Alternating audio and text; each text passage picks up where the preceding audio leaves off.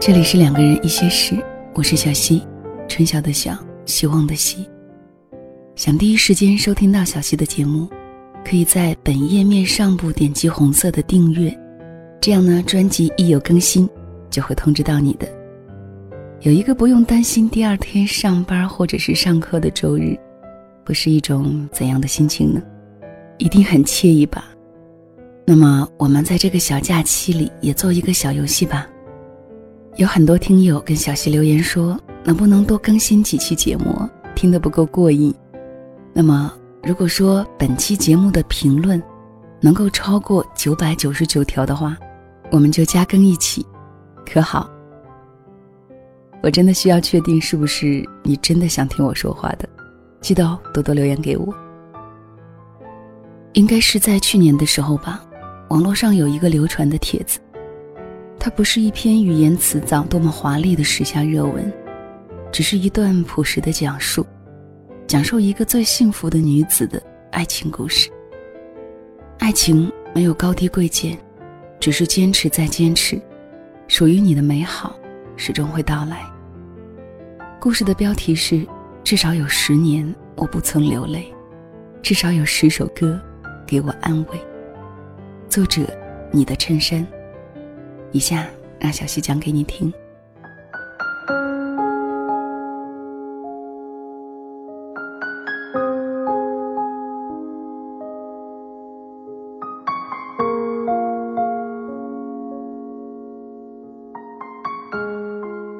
刚才去了 KTV，喝醉了的老公嘶哑着唱了一首《当我想你的时候》。至少有十年，我不曾流泪；至少有十首歌。给我安慰。听到这两句话，我泪流满面。我确实有十年没有见他掉过眼泪了。吃了多少苦，也没有和我说过。可是我想，我想得到他受了多少罪。现在他睡着了，像小孩一样。认识他的时候，我才十五岁。如今的我已经二十六岁，我不知道有多少个寂寞的夜晚，他自己醉倒，自己哭泣，感觉到无助。老公，我爱你。十年间很多事的痛苦都是巨大的，总算结果还是幸福的。认识他的时候，他是学校里鼎鼎有名的混蛋，特别讨厌他。他就一直厚脸皮的对我好。后来因为我，他和别人打架了，被抓起来了。那个时候太小，也意识不到问题有多严重。开始我没有去看他，因为家教很严，家境还算可以，父母都在国企。后来他的朋友来找我，说他只想见见我。我记得我那个时候特别不懂事的说了一句。他父母不看他吗？为什么非得见我呢？大龙，也就是他的朋友，很异样的看了我一眼，然后抓起我的领子说：“他没有父母。”那个时候我心里猛地一沉。后来才去看他，很憔悴的样子，可是看到我还是会笑。现在想起那个时候他笑的样子，都会非常心酸。直到很多年以后，我才知道，原来监狱是那么黑暗，甚至沦丧了人性。偶尔去看他，他出来的时候我已经初三了，他没有变，不羁、倔强、要强，还和以前一样。我甚至觉得他就是上帝特意派给我的，忍受我的小气、折磨、抓狂、哭泣、发脾气。好像唯一的使命就是爱我，一切都那么理所当然。出来后的他不上学了，也交不上学费，他就去打工，每天送我上学，接我放学。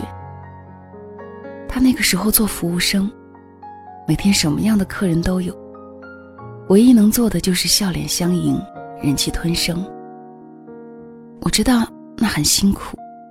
可是每次见他出现在校门口的时候，他都那么高大厚重。十几岁的他想法特别成熟，每个月都会省下工资给我零花钱。虽然家里不怎么缺钱，但是上初中那会儿还是很控制我花钱的。我不要他的钱，他就找各种各样的理由和手段。可是我始终觉得花人家的钱是一件很厚脸皮的事。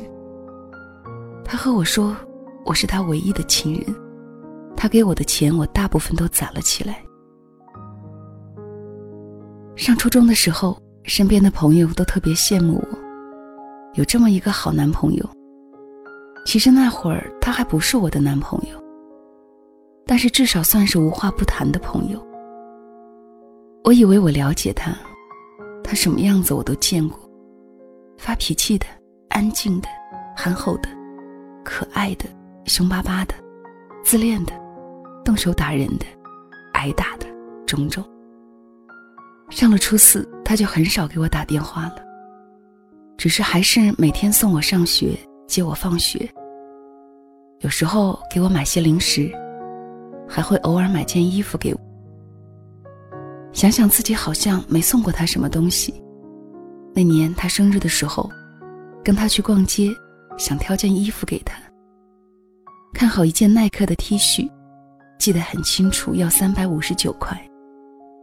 他穿着很好看，他却坚持不要。后来出了那家店，他告诉我因为太贵了。当时我鼻子酸酸的。他一直对自己很苛刻，却一直都在满足我。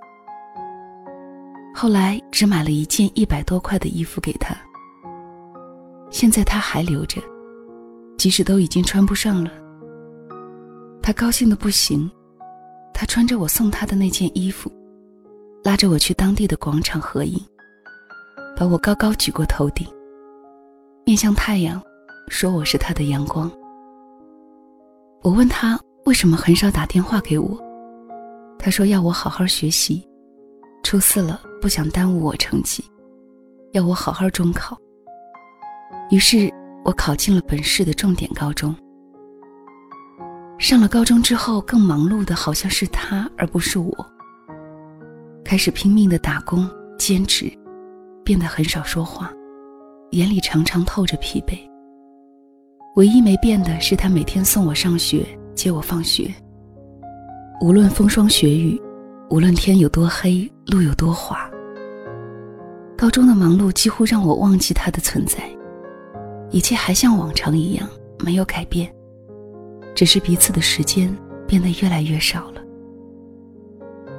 高二的时候，他打了一直纠缠我的班长。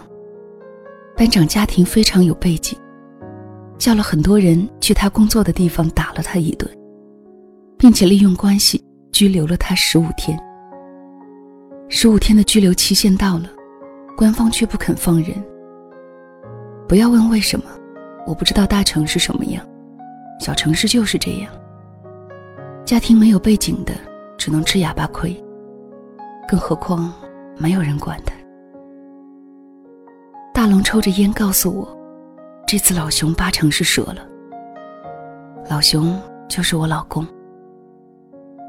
我不懂，后来大龙叫了很多人，拿着刀子什么的，扬言要绑了我们班的班长。可能这些行为特别幼稚，但是如果把我放在那个环境之下，我真的想不出办法来。结果就是大龙真的绑了那个班长，然后班长他爸答应放人，年少轻狂的大龙相信了，然后大龙也被抓了，并且把老熊打成了这件事的主犯，要判五年。我慌了，于是把这件事告诉了我爸，我爸不屑一顾，我爸极力反对我和老熊交往，说什么门不当户不对。就是很传统的那套理念，说什么也不肯救老熊和大龙。后来我爬上阳台告诉我爸：“如果你不救他，我就跳下去。”我爸答应了，但是有条件，是不许再让我和他有来往。我答应了，我没办法，因为我要救他。后来利用关系判了缓刑，老熊和大龙出来了。老熊出来第一件事情就是找我，给我打电话。可是我的电话已经被我爸没收了，而且切断了网线。那天晚上，我爸来接我放学，老熊也来接我放学。我爸就骂了他一顿，说的很难听，什么你配不上我女儿之类的。老熊低着头，一声也没吭，只是偷偷的看着我，眼睛红红的。我哭着被我爸拉走了。从那天起，我上学放学都由我爸接送。可是我每天早上都能看见老熊蹬着他那辆破自行车，远远的跟在我爸的车后面。放学的时候，能够看见老熊推着同样破的自行车，远远的，眼巴巴的看着我。我假装没看到，扭过头去，因为我不想再因为我，让我爸再去侮辱他。更不想让他看见我哭。这样的情况一直维持了半年。有一天早晨下大雨，老熊一样吃力的蹬着他那辆破自行车，跟在后面。我就一直看着后视镜里的他，体会着什么叫心疼。我爸其实早就发现了，于是就故意加速。老熊就在后视镜里一点一点的变小。就在快消失的时候，我看到他一下子摔倒了，我就觉得胸口一紧，特别心疼。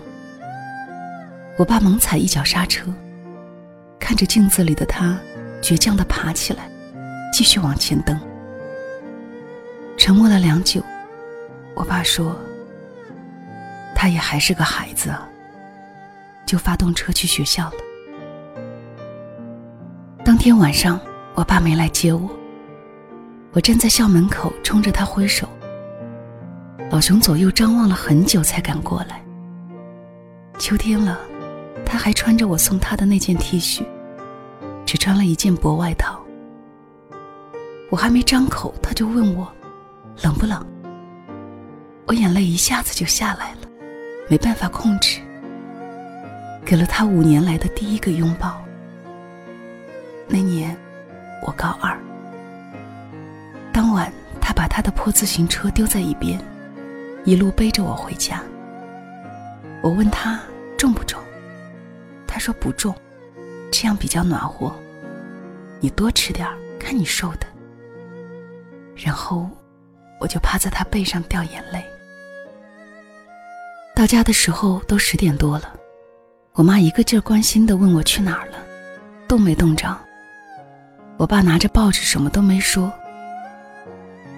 我回了我的屋子后，我爸进来和我说：“明天我不接送你了，电话还给你，网线过几天有时间再接吧。”我笑了，好像是从他不让我和老熊来往之后，第一次笑吧。我觉得，我爸也被感动了。第二天早上。老熊偷偷摸摸的出现在离我家不远处。我招招手，他就笑嘻嘻的跑过来了。感觉真好，和以前一样，他还在。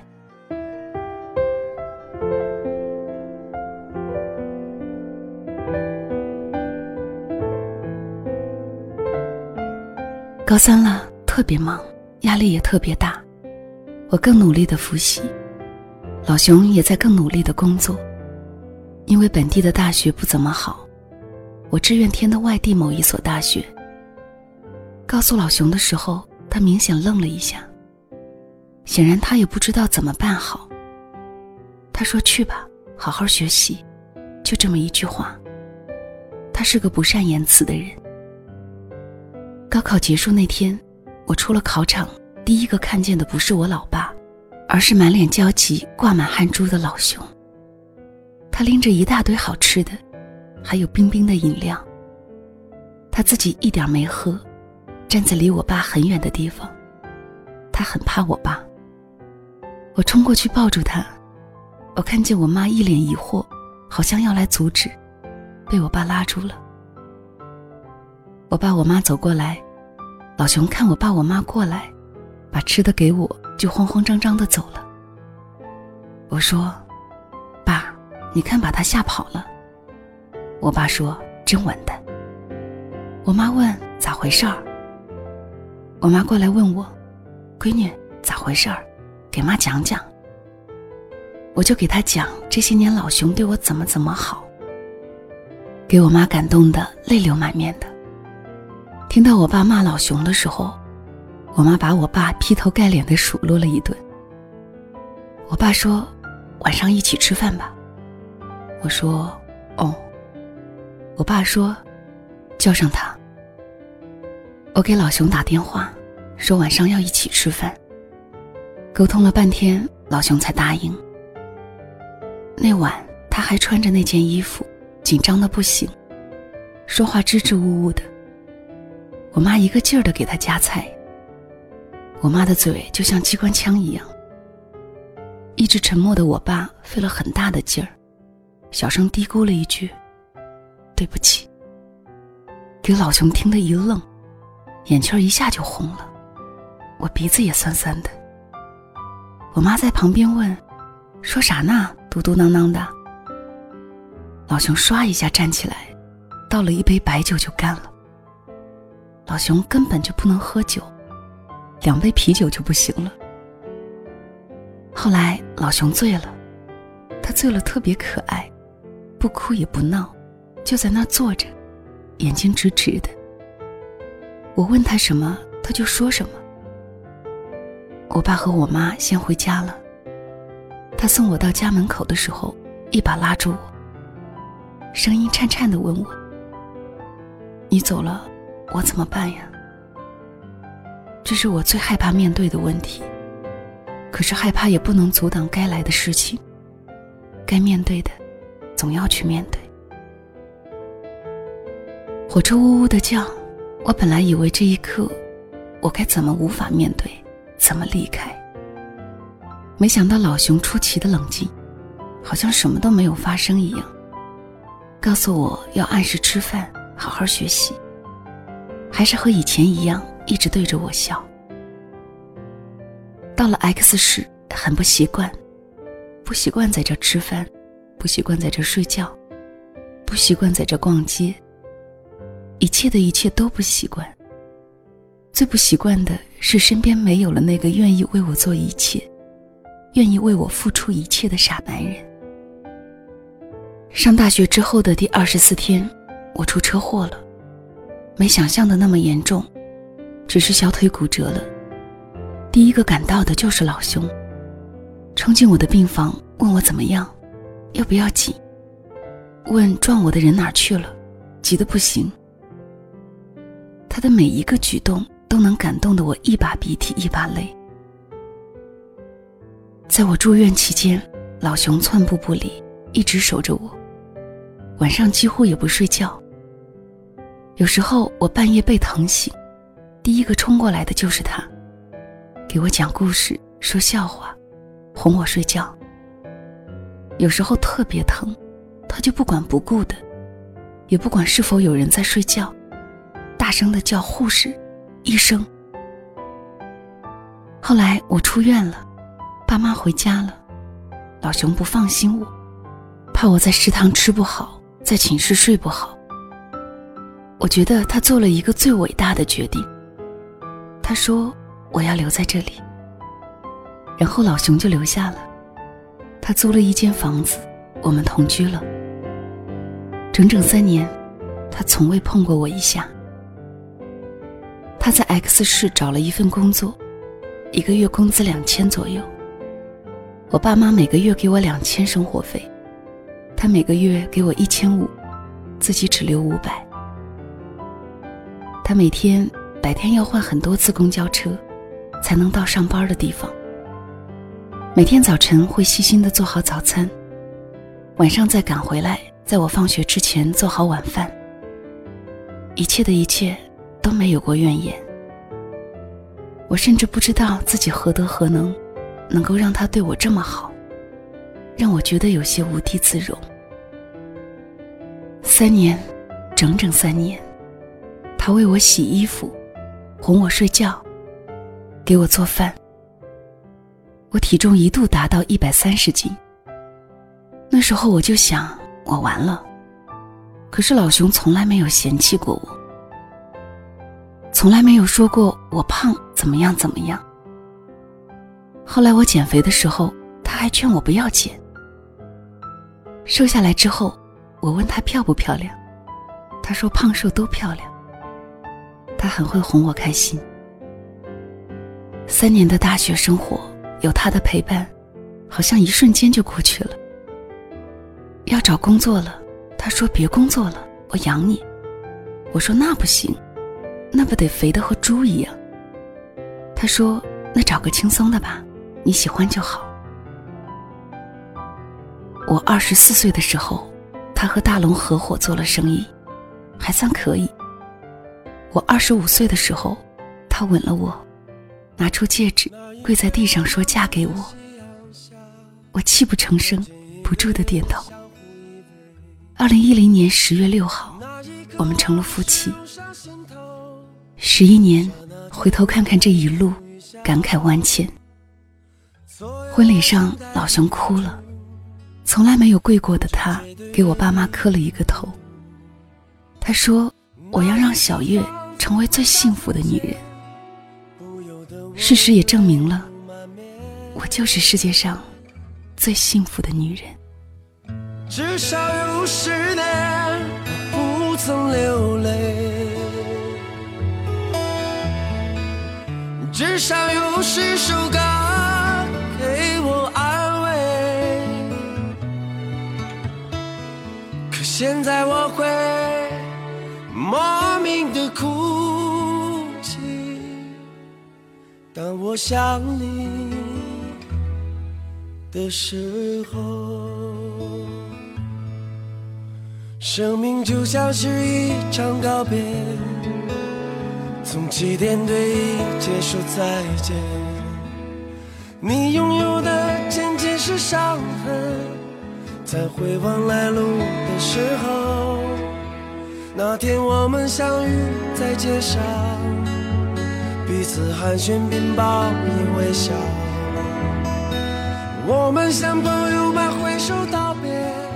世上的感情有千万种，可是结局无外乎在一起，或者是分开。不管路途多遥远，不管过程多艰难，最后在一起。人生有关感情的故事也就圆满了，你不会再遗憾这辈子最爱自己的那个人，或者自己最爱的那个人，没能和你携手到老。你会心安，会踏实。愿我们每一个人都能够成为那个幸福的人，幸福的爱，幸福的被爱。这里是两个人一些事，我是小溪。文稿音乐可以在公众号查询，公众号是两个人一些事。记得哦，留言点赞给本期节目，小溪会在下一周的时间加更两个人一些事的。好啦，这期节目就到这里了，我们下次再会了，晚安。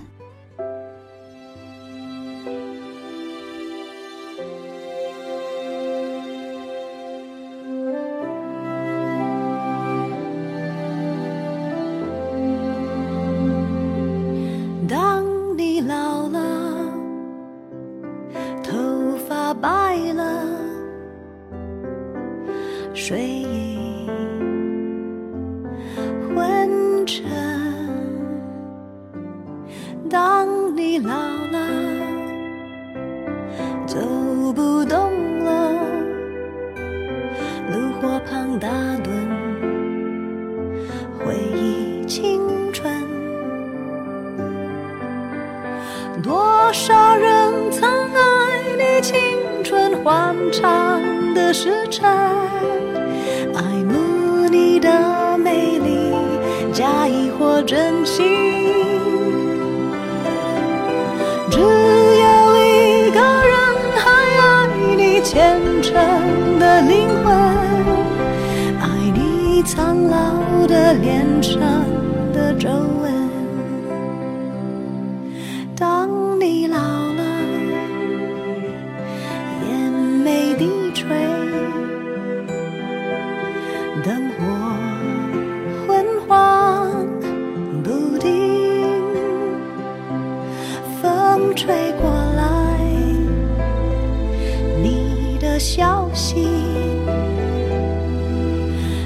就是我心里的歌。